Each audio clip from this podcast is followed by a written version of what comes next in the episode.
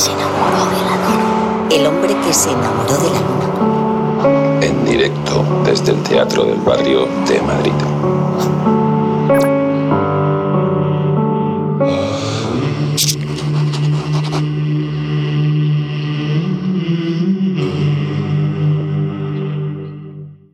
Vamos con el bloque central, ese momento donde hacemos una entrevista a un personaje del mundo de la cultura que admiramos. Y hoy vamos a hablar de comedia y sobre comedia. ¿Con quién? Con un cómico que hay que resaltar por su trabajo y por su valentía.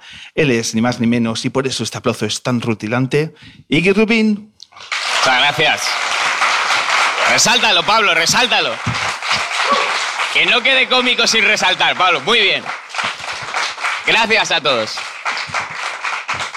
¿Te ha gustado el aplauso? Te consigo otro más grande todavía. Por amor de Dios, me ha aplaudido tu hija que está por ahí, Pablo. ¿Qué, más le voy a pedir a la vida, por Dios? ¿Quién es quien dirige el, el, el cotarro? Sí, sí, pues yo pediría un aplauso todavía más grande. Vamos a ver. No, hombre, pero basta ya, por favor. Ahí estamos.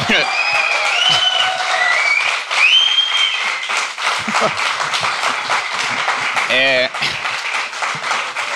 no, he, no he hecho nada aún, con lo cual es un, un programa exigente con el público. ¿eh? Bueno, ya, sí, sí, sí, sí, dos es. aplausos gratis que ha robado. Eh, a partir de ahora tienes que recuperar, hay que amortizar estos aplausos. Uf, Sí. estoy aterrorizado, Pablo. Es es de los sitios más bonitos que he estado en mi vida. ¿eh? ¿En serio? Te lo prometo, estaba ahí eh, como, no lo quiero romper, o sea, conjuráis aquí como un espacio tan bonito, el piano de la abuelita y como una luna y es todo súper bonito. Es que nos, nos encanta tanto la luna que hemos puesto y qué poquito hablamos de ella. Ya, ya, no una sé. idea preciosa. ¿Sabes? La idea fue de Rebeca Mayorga. Ujú. Dijo, mira, podemos colgar en el escenario, en el cielo del teatro, una luna. Y nos quedamos todo el equipo diciendo, ¿pero qué dice? ¿Qué dices? Se ha vuelto loca. No, no visualizamos una cosa tan bonita como la que tenemos. Y No, no, yo eh, recomiendo a la gente que venga a ver esto en directo porque te digo que es una experiencia. Estaba ahí eh, escuchando cantar a Héctor y quería llorar. ¿Sabes? De esto de que me falta sensibilidad porque no estoy llorando si es esto tan bonito. Había, esto es real. Hay una chica por aquí haciendo fotos, eh, como dándolo todo, eh, como tumbándose por el suelo y tal. Y estaba haciendo fotos como a través de un prisma de cristal, como una tecnología que yo no había visto nunca en mi vida. Digo, yo no, No. sé si se estaba flipando o qué, No, no. pero... No te lo vas a creer, es la autora de la luna. ¿En serio? Es Rebeca Mayorga. Hostia, soy el mayor fan de Rebeca Mallorca sin saberlo. Está Rebeca, ¿eh? Que mis dieces, ¿eh, Rebeca? Quiero hacer todo lo que tú... Quiero hablar a través de también de un cristal o algo así. Quiero, quiero usar tu tecnología. Qué bonito. Sí. Luego, luego en, en las redes colgamos ahí sus fotos y sí, la verdad es que es un fichajazo. Es, la mirada en la luna es suya. La, la presión para ti tiene que ser increíble. Sí, es un equipo que está por encima de mí. o sea, Pero eh, se, se dejan engañar. Intento, que intento empatarles. me pasa a menudo. Eh, Iggy, tenía estos días pensando cómo presento, cómo presento con la cantidad de, de proyectos, eh, de experiencia y demás. Poco exitosos todos. ¿Por cuál destaco? ¿Cuál destaco? Entonces, eh, he recogido una piececita de la presentación del primer programa que, de la cadena SER de Fibeta Lambert, Oh, nuestro hijo. que Antonio Castelo. Eh, ¿Te acuerdas cómo arrancó Antonio Castelo el primer programa? La verdad es que no. ¿No? Pues vamos a escucharlo porque hace una intro perfecta que nos sirve como introducción tanto a tu figura como al programa como a la comedia. Todo eso Fenomenal. resumido en estos dos minutos.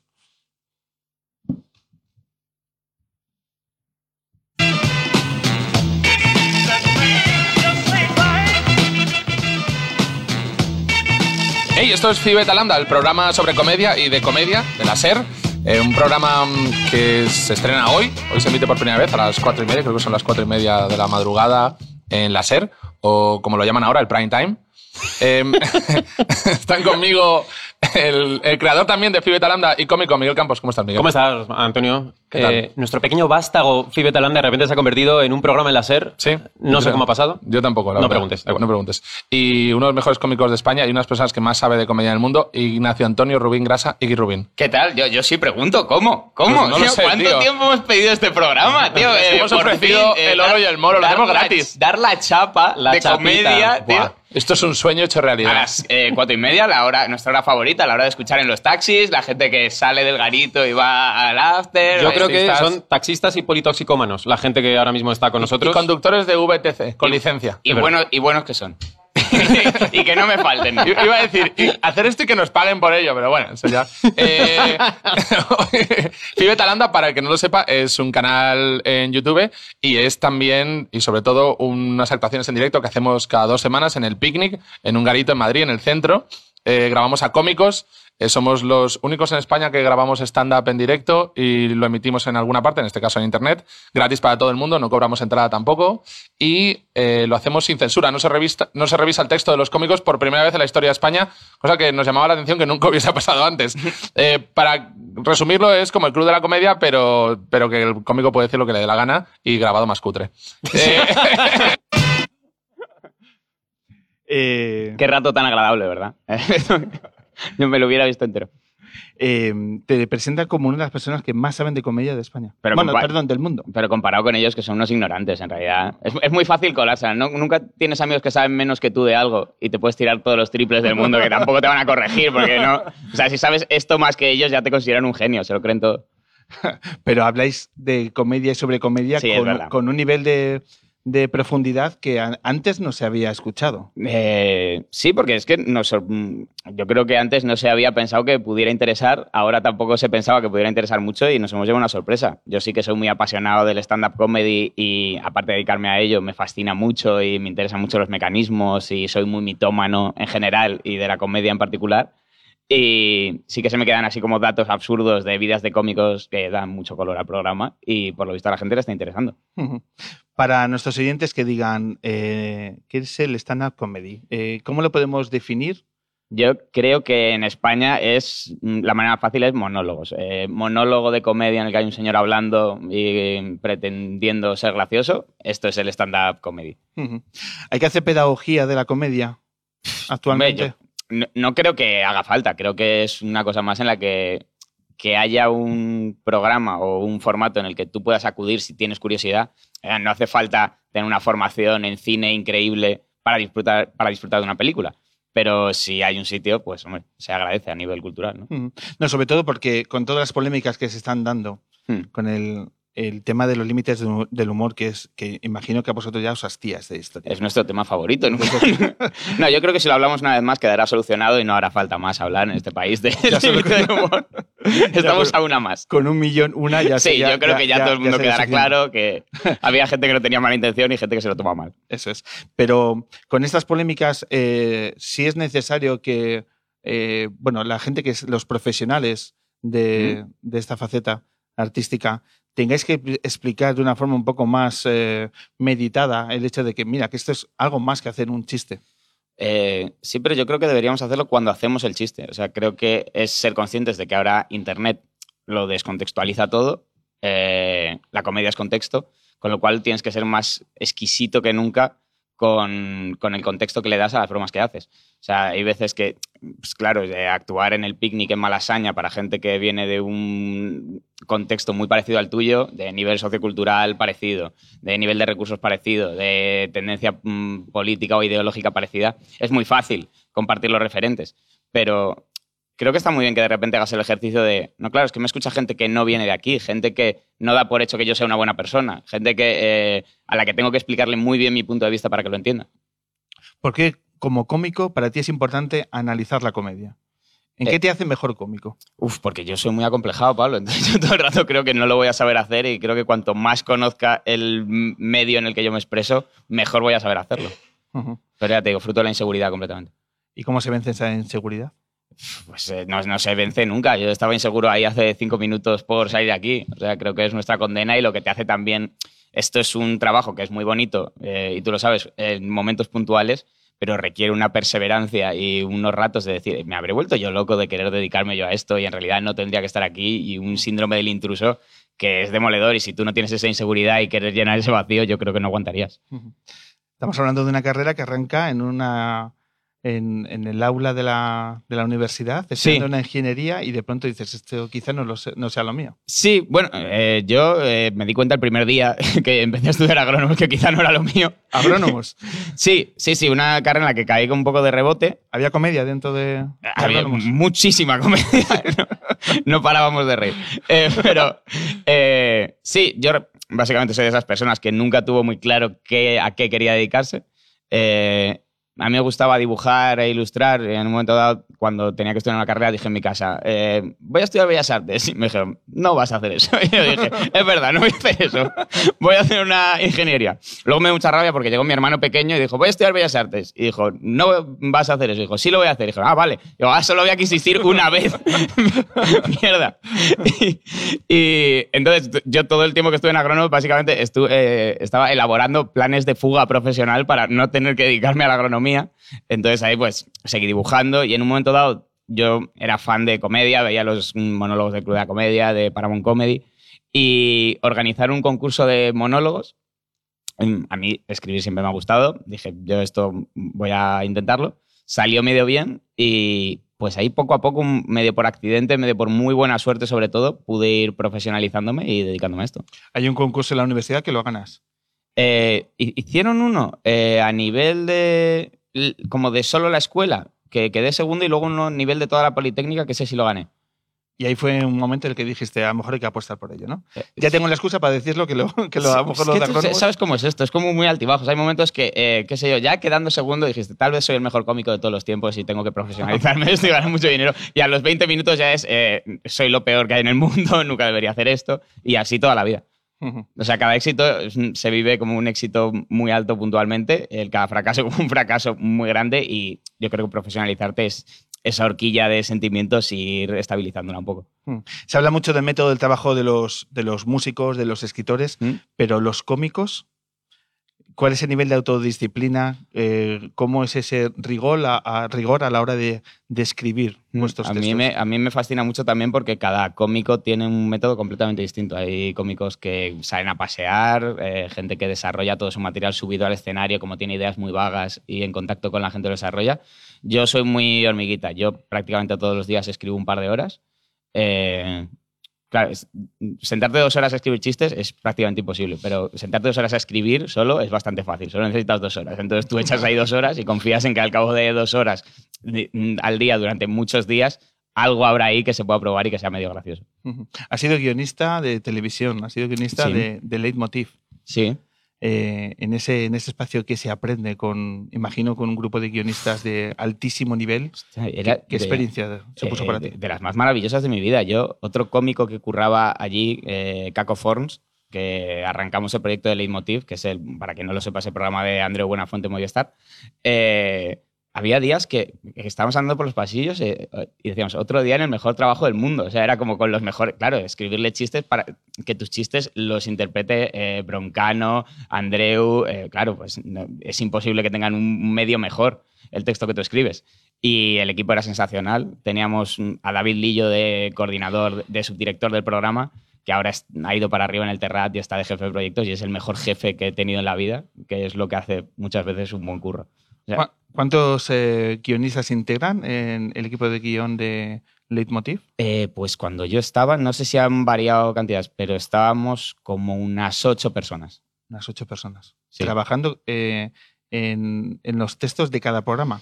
Eh, sí, un late night básicamente tiene como un monólogo inicial, que es casi lo que más trabajo da. Luego tiene una pieza de comedia más corta en la mesa o algo así, o un sketch que también hay que escribirlo, que eso puede ser pues que viene David Fernández y Berto y tienen que hacer un sketch o comentar unas imágenes de actualidad. La entrevista, que teníamos a, Bob Pop y Alfredo Valls escribiendo las entrevistas, que son unos genios y hacían un trabajo de documentación que, acojonante. Y, y- y poco más. Y luego al final del programa ah, viene un colaborador que muchas veces escribía él su sección o se la escribíamos nosotros, dependiendo de quién fuera. ¿Y Andreu qué hace? Andreu, básicamente nada, ganar dinero como un cochino. No, hombre, eso hace que, eh, claro, tú como guionista, eh, nosotros siempre decimos, y en guion se sabe, y, es ingrato, que cualquier chiste improvisado es mejor que cualquier chiste escrito. O sea, siempre merece la pena saltarse el guion porque un chiste improvisado es en contacto con lo que está ocurriendo en ese momento. Claro, y tú estás por la mañana a las 12 escribiendo los chistes, tú no estás allí en el estudio con la gente. eh, claro, pues por eso hay ocho personas que podemos ser guionistas y solo una que puede ser Andreu Buenafuente. Eh, me llama mucha atención en el audio que hemos escuchado de Antonio Castelo cuando decía que en vuestro proyecto eh, se daba libertad absoluta a los cómicos a la hora de escribir los textos que os sorprendía a vosotros mismos, que es algo que no se había producido en nuestro país. Sí, no, no tanto a la hora de, eh, de escribirlos como de grabarlos y, y publicarlos. que obviamente hasta ahora, al ser en, mm, en cadenas de televisión, claro, cualquier cadena de televisión, por buena intención que tenga, se ve sometida a una serie de intereses y de presiones que le permiten no dar toda la, toda la libertad que muchas veces les gustaría. Vosotros sabéis eh, en torno a quién no hay que hacer chistes. Mm, claro. Eh, igual, si no supiéramos en torno a quién no hacer chistes, no haríamos precisamente en torno a esas personas los chistes, porque nada nos gusta más que no hagas chiste de este vaso. Puf, ya 200 chistes. Pero digamos que. En- no, no, no, muchas veces no- te no- sorprendes. No, Ese no es el- de una forma consciente o, Pues es o que más sabiendo que cada uno hacia dónde se puede llegar. Pues te va a sorprender. Hay. eh, o igual no, también que pretencioso. Eh, pero las polémicas que surgen en torno a comedia muchas veces no las vemos venir en absoluto. Precisamente, y además cuando te profesionalizas y eliges tus batallas y dices, hombre, también igual hay cosas de las que no es que no se deba hacer humor o tal, pero dices, hombre, un palo que yo sé que yo sé que en esta cadena es anunciante el Banco Santander. Eh, y yo sé que si hago un chiste con el Banco Santander, pongo a mi jefe en un compromiso de hablar con el tío del Banco Santander y tenemos un drama ahí. Dices, no voy a hacer un chiste del Banco Santander, voy a hacer un chiste sobre los belenes en Navidad. La asociación de belenistas te revienta la vida, eh, despiden a tu jefe. Entonces, esto eh, nos ha pasado muchas veces, que es muchas veces no ofendemos por querer ofender, sino porque no ves venir la ofensa hoy en día. Eh, la polémica que tuvo Robert Bodegas hace unos meses eh, con todo el tema de los gitanos y los payos era un texto que él había grabado hacía cinco años eh, en Comedy Central, que no se había visto prácticamente y de repente se le revolvió aquello y mira la que se ha liado. Entre vosotros, eh, cuando estáis ahí en Petit Comité, los, los cómicos, ¿habláis de estas situaciones? Es decir, eh, ¿lo habláis en torno a, a ver el impacto o, la- o de la preocupación que finalmente puede ocasionar cuando situaciones así, que son inesperadas? Yo entiendo que Robert Bodegas, cuando de pronto por Twitter se estalla la que se estalló, o a Dani Mateo finalmente eh, a- acudiendo a un Mm. juzgado a hablar sobre un, sobre un chiste. Entre vosotros, eh, ¿cómo se afronta estas situaciones? Eh, hombre, comentarlas, nos encanta comentarlas, como nos encantaría si de repente hemos visto a Dani Mateo darse un morreo con una. O sea, es el cotilleo, ese- esa salsita de, de nuestra vida, esto. Eh, y pues, hombre, claro, tú como cómico no puedes evitar empatizar un poco y pensar en si te vieras tú en esa situación. ¿Pero os paraliza eso? ¿De Eh, alguna forma? Para mí, más que paralizarnos, creo que a todos, o creo que es lo ideal, nos da mucho sustrato de reflexión con cómo me enfrentaría yo a esta situación. O sea, yo eh, igual veo a Dani, eh, cómo ha vivido él toda esta crisis del tema de la bandera, y digo, uff, es que el tío también está muy dentro de las redes, muy dando explicaciones. Yo no sé si sería capaz de no dar explicaciones, que creo que eh, es lo ideal, cuántas dar, cuántas no dar, cuánto implicarme emocionalmente en esto, cuánto lo estás pasando bien o de mal es ver una persona, una persona en mi caso que quiero mucho, muy al límite de lo que humanamente nos toca vivir a cada uno. Entonces, claro que nos da para comentar. Es que ya no solo eh, la persona, el cómico, sino las personas que rodean, ¿no? Ese, ese círculo que puede sufrir tanto más que, que el propio profesional. Uf, yo lo, lo pienso mucho cuando la gente eh, dice, no, qué duro ser cómico. Digo, hombre, y novia de cómico, que ella ni lo ha decidido, ni le ha preguntado a nadie si quiere ser novia de cómico Claro. y le toca comerse esto eh, y tanto. Vamos a hablar de, de otros eh, proyectos que has estado llevando a cabo últimamente. Me interesa mucho hablar de la comedia, de Mm. el espectáculo que has estado haciendo en el Teatro Arlequín, junto a Ignatius Farray, Ignatius Farray, genio total. genio total, que estuvo con nosotros, eh, nos visitó en, la, en, en nuestra anterior temporada. Eh, ¿Se portó bien? se portó bien, se portó ¿Sabes lo que recuerdo fundamentalmente de Ignatius? ¿Qué? Vino disfrazado de Elvis Canario. Hombre, es que esto es un hit. Eh, en el programa, además, debutó Petróleo. Petróleo arrancó en, ¿En serio? edición del programa. Arra- Sí, Ostras, porque que- invitamos a Tigres Leones ¿Sí? y, y me dijo Ignatius, ¿podemos hacer un temita juntos? ¿Y quién somos Y nosotros? tú, pues claro que sí, Ignatius, que tú te lo pases bien. no te Entonces, tenemos una pieza maravillosa de Petróleo disfrazado de Elvis Canario Oh, ahí en, eh, en, la, en la luna. Eh, imborrable eh, el recuerdo. Pero sí, recuerdo, se, se graba. Sí, recuerdo cuando estamos arrancando la entrevista y me dice Ignatius, eh, no vas a decir que vengo disfrazado del Elvis Canario. Es decir, había normalizado yo tanto la Estamos vestimenta. pasando por alto lo importante. Claro, pero que, que ya lo había normalizado tanto que para mí la sorpresa es que no viniera del Elvis Canario. Era la época del Elvis Canario que se cruzaba malasaña. bueno, me interesa eh, hablar de cómo ha sido vuestra relación en ese espectáculo con el público. Ajá. ¿Vale? y, y hemos rescatado un momento, que podríamos haber rescatado Ah. unos 45 más, ¿Sí? pero eh, he rescatado un momento para que hablemos de cómo vinculáis así con el público y qué supone para vosotros. Bueno, mejor lo escuchamos Vale. y también lo vemos en el, en el, aquí en el Teatro del Barrio. sentarte con otros seres humanos ahí y has renunciado voluntariamente. Te- te- no te gustan las personas. vale. Vas a morir solo. no, no, no me lo achantes, por favor. Del principio del show. Eh, Bueno. ¿Alguien sabe a lo que viene? ¿Sabéis en qué consiste la comedia medio remotamente? Lo podemos explicar, lo podemos explicar. Básicamente todos los eh, miércoles, o esta semana en particular martes, porque mañana no podemos, nos reunimos aquí para linchar a una persona que entre despistada. Malas noticias. En un amiguito. sótano, ¿quién puede sospechar? Eh, Nadie le va a echar de menos. Nadie le va a echar de menos. En cambio, nosotros nos vamos a pasar una hora muy guapa violándole y abusando de él. El que quiera, tampoco vamos a obligar a nadie. ¿eh? Bueno, si alguien no quiere violar, que no viole. Que violen, que violen hasta que digan, mira, yo he pagado 12 euros, no tengo derecho a más abuso. Claro. Que cada uno mida, que cada uno mida lo que Sí. considere que por 12 euros puede hacerle a este chico. Y ordenaos por ganas de violar a este fulano. Ponte de pie un momento, ya que te vea la gente, porque mucho, mucho se está haciendo la ilusión. Pero lo, lo único que nos salva a Iggy Rubin y a mí ahora mismo de no ir a la cárcel él- es que él no es menor de edad. Había que cortar ahí. Mira que había momentos, ¿eh, Pablo? Que- Enhorabuena por la edición. Lo, podría haber sacado el primer minuto de. Ya, ya, no, sí, siempre hay ratos peores. hay ratos peores. Eh, esa relación, ese troleo eh, incesante al público en el comienzo de cada programa, ¿se improvisa, no se improvisa?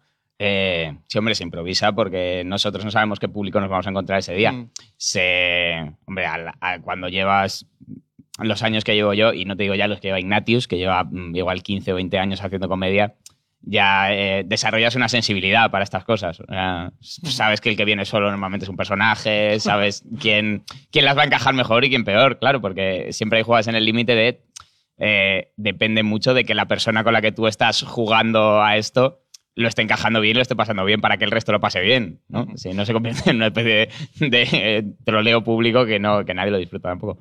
¿Se puede preparar la química con, con un cómico como Ignatius Farray? O, o es dejarse llevar de, de su tsunami particular? Eh, para mí es como el, el gran aprendizaje que me planteaba este proyecto que nos lo propuso el Terrat, hacer un show juntos, como así muy basado en la improvisación. Y para mí el gran desafío es ese, que es subirte a un tren que va a toda velocidad y, y saber enganarte con él. Y Nacho y yo somos amigos desde hace muchos años y nos conocemos y nos llevamos muy bien.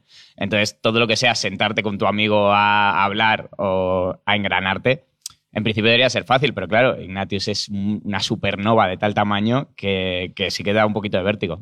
¿Alguna vez has pensado en el escenario de, madre mía, Ignatius, tío? O sea, la que se te acaba de ocurrir, o sea, ni, ni tú lo esperabas decir. Constantemente, claro. Eh, yo creo que, y ellos lo dicen en la vida moderna, yo, yo creo que es que Kel, que me lo dijo alguna vez, dice, eh, para mí el programa trata de intentar sorprenderles a ellos.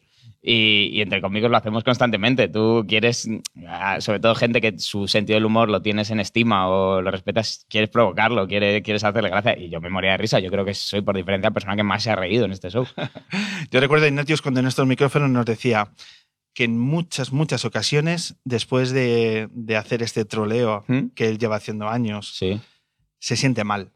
Que con razón, porque si hay veces que se porta fatal.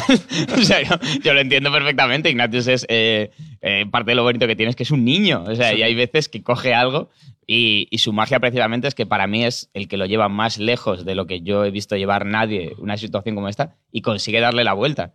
¿Y en tu caso también se despierta una sensación de, joder, a lo mejor nos hemos pasado? Eh, sí, en, concreto en la comedia creo que nunca nos hemos visto en, una situación y hemos sido delicados y creo que el ser dos también es muy preventivo. En el momento en el que estás dos siempre hay igual uno de los dos que se da un poco más de cuenta de cuando alguien no lo está encajando bien o por dónde desviar para llevarlo mejor. Pero claro que te sientes culpable o cuando es alguien que tú conoces. De repente tú haces una broma contando algo que te ha pasado y de repente una persona que estaba implicada en esos hechos te dice, no me gusta que hayas contado eso. Y claro, a nadie es, es- es muy ingrato porque tú cuando intentas hacer reír es de las cosas más bonitas que creo que pueden hacer de una persona y a la vez ves que has hecho desgraciado a una persona que tú quieres y te pone en una situación muy, muy terrible. Eh, veo que cuidéis los detalles que cuando después de uno de estos momentos, aquí está la barrera del- del espacio, ¿no? Porque hay una separación física. Pero muchas veces buscáis el guiño final de, oye, gracias. Ah, sí, sí, sí. E- Esa última mirada, ese último gesto que con esto intentamos reparar lo que haya podido. Claro, yo me he visto metiéndome con personas que nunca se me ocurría en la vida, personas que me pueda arrancar los brazos y, y de repente te dan un micrófono y te crees tú que eres alguien y dices, un momento, esta persona se vuelve lo que me puede matar. ¿Alguna vez os han esperado afuera del garito? Uf, a mí no, a Ignatius sí que alguna vez. Sí, sí, sí. eh, vamos, él, él cuenta una muy mítica aquí en Malasaña, en el Triskel, que tuvo que venir a rescatarle a la patrulla Centauro de la policía. Y Con un grupo de nazis, ¿no? Que se peleó, ¿no? Sí, sí. Es esa. Que, que nos gusta mucho, eh, él, lo, él lo cuenta siempre, que, que en un momento dado eh, el tipo con el que él había tenido el enfrentamiento dijo, estaba llamando a los colegas y dijo, y es que el tío encima va de loco de las coles. Que era precisamente el personaje que él hacía en, en- en La Hora Chanante. Y Pero a él le jodía que creía que no era él y que iba de él. O sea, a él lo que le molestaba era eh, que era un impostor. Entonces, en plan de va de mi ídolo. Y no, eso sí que no lo podemos consentir desde la hermandad aria. Y por tanto, y por tanto lo mato. Y ¿no? vaya, entonces que vengan mis colegas a reventar la cabeza. Eh, oye, otro formato que, que yo no lo conocía, que lo he descubierto hace unos meses y que me parece maravilloso. El tema de los Rose Battle. Sí. Eh, ¿A ti qué te parece ese formato y, y- y como, como cómico? Guau, eh, para mí es, es lo más eh, callejero que hay en comedia. ¿Has Eh, un roast, participado? un roast. ¿eh? ¿Has participado en alguno? He participado como jurado. Eh, porque soy un cobarde.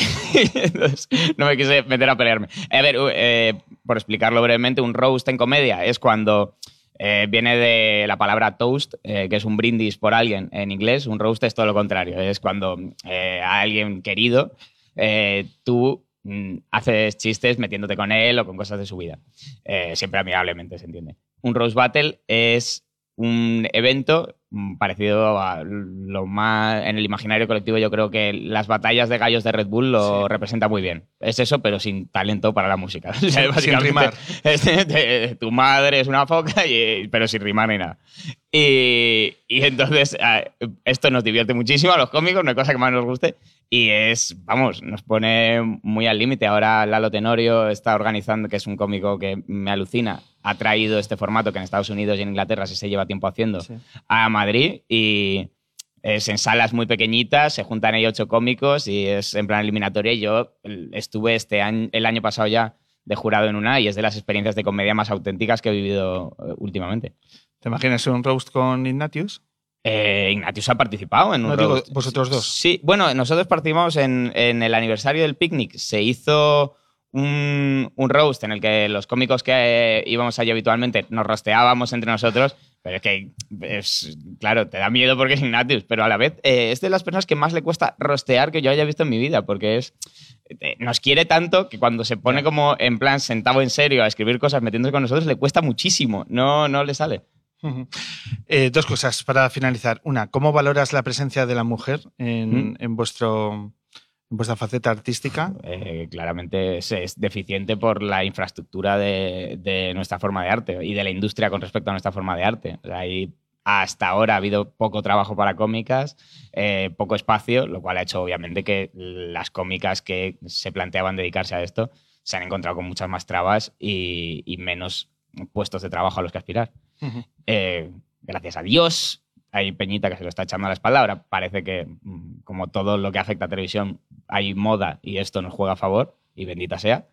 Y mucha gente que organiza micros abiertos de comedia solo para mujeres, donde eh, realmente se crea un entorno más cómodo para ellas. Y empezar a ser cómico para mí es de las cosas más duras que hay en el mundo. O sea, necesitas un entorno que realmente sea un invernadero muy seguro y que te dé mucha seguridad en ti mismo para echarte a dedicarte a esto. ¿Qué nombres podrías destacar de...? ¿De cómicas de aquí? Sí. Uf, La verdad es que yo en Madrid tengo la suerte de poder ver a muchas. Está Valeria Ross, está eh, Pilar de Francisco. Bueno, chicas que llevan un montón de años, como Sandra Marchena, Esther Jimeno, que llevan un montón de años aquí antes de. Ellas dicen, antes de que se pusiera de moda, ya llevamos nosotros aquí sufriendo un montón de tiempo. Y, y chicas que empiezan, Silvia Sparks. Eh, hay, hay un montón de chicas. La verdad es que cualquier cómico. Cuando la gente dice es que no hay cómicas, bájate a los comedy clubs, hay un montón de cómicas. Lo único que no les estamos dando hasta hace muy poco eh, sitio en la tele como a Eva Soriano o a Valeria Ross. Pero, pero hay un montón de chicas muy buenas intentándolo.